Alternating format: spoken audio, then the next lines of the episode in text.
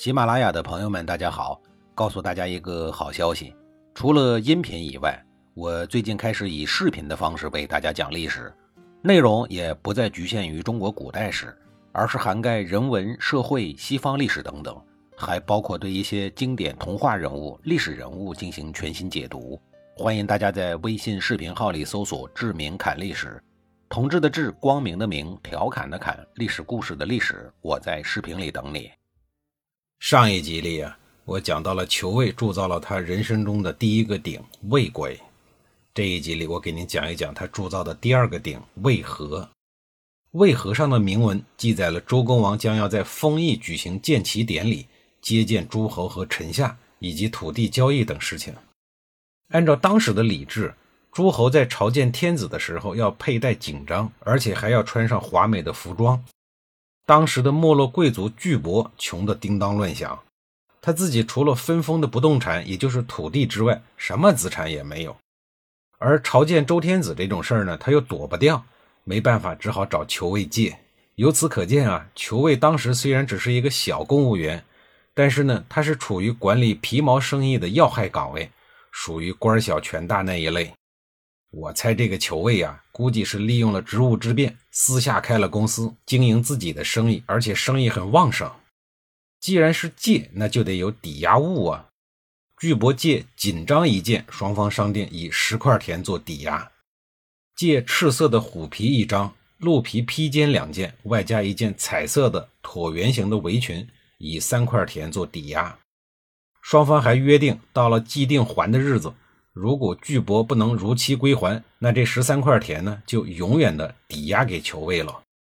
这里注意两个关键词啊，一是永远，二是抵押。这两个词呀，并不违反土地禁止买卖的周朝礼制。这个擦边球打的可以说是堪称完美。狡猾的裘卫知道，穷困潦倒的巨伯虽然有贵族的头衔，但早已经是入不敷出的。巨伯后来即便有心将土地赎回去，那么天子继续搞朝见活动，不还得找裘卫借吗？这笔交易啊，有点像穷人到当铺里去当家产。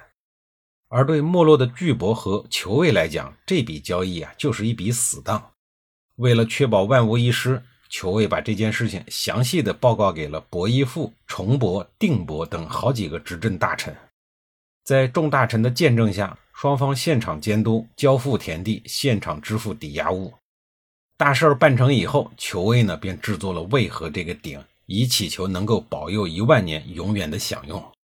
裘卫在后来祭祀渭河这个鼎的同时，还顺便把这件事儿汇报给早已经去世的父亲。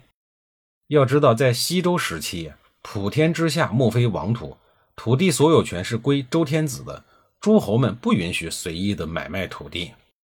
但是富有冒险精神的裘卫。却能将身份高贵但口袋瘪瘪的贵族土地以一个合法的手段给搞走了，可见小官吏求位不仅胆儿正，而且聪慧过人啊！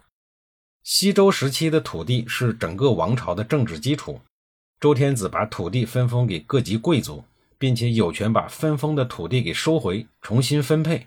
受封的贵族们是没有权利进行土地买卖的。记录在渭河上的土地交易是西周王朝走向衰落的标志，是裘卫家族发家史的序幕。裘卫铸造的第三个鼎叫五年卫鼎。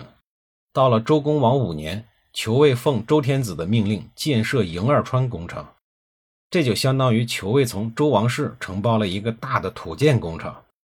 但凡大的工程，就会涉及到拆迁工作，而这一次拆迁对象呢，是当时的贵族邦君吏。拆迁条件在一轮又一轮尴尬友好的氛围中展开了。经过数轮的斡旋沟通，最终可算是谈好了。裘卫用自己的五块田兑换邦君利的四块田。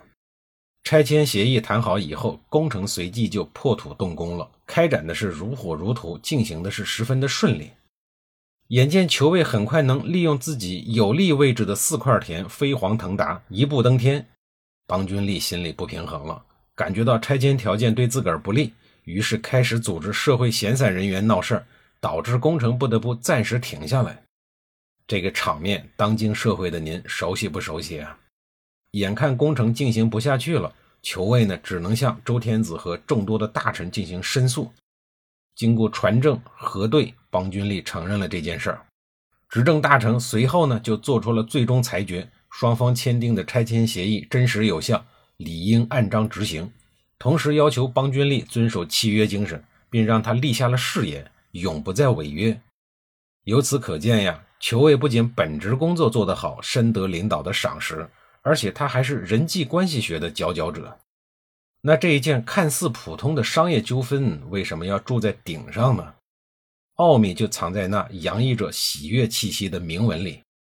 这件事情的重要意义在于，有钱但身份地位颇低的裘卫一举打败了贵族身份的邦君力。裘卫铸造的第四件鼎叫九年卫鼎，铭文记载更是让人不能小看裘卫，一共十九行，一百九十五个字。记录了裘卫与没落贵族巨伯的另一次利润颇丰的交易内容。周公王九年正月，周天子在居宫举行盛大的接待礼，接见魏国国君派来的使者媚敖。巨伯为了参加典礼，又向裘卫借了一辆好车以及一些个配套设备，估计就是一些车马饰具之类的。这一次呢，还得带夫人去，夫人也不能穿得太寒酸呢。于是又向裘卫借了一些华美的丝织物，抵押物呢？这回是一片巨大的林地。结论还是不归还了，永久的抵押。由于有了上一次友好诚信的交易基础，这一次交易双方独自完成，皆大欢喜。裘卫把自己人生轨迹中一些重大事件浇筑在了这些鼎上。咱们先不说裘卫此人的所作所为，仅凭他在鼎上做的这些记录。给后人留下了研究西周政治、文化、经济的宝贵档案，就值得称颂。我想，当年的裘卫应该没有想到这一点吧？他的意图在于制作青铜器，给子孙留下他光宗耀祖的业绩，让子孙们永远牢记家族的荣耀。裘卫作为西周时期最早下海的那个人，通过对他人的盘剥以及事实的经营之道，巧妙地挖到了第一桶金。而他的后人也颇具有经商意识，经过几代人的努力，囤积了大量的财富，富甲一方，成为了名声显赫的大家族。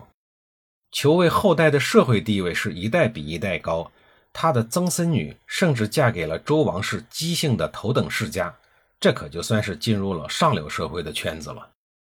裘卫家族因为经商确实是风生水起了，然而正是因为这帮新兴地主商人的崛起。最终造成了天下诸侯的离心离德，加速了周王朝的衰落。在下一集里，我继续给您讲述西周王朝的衰落之路。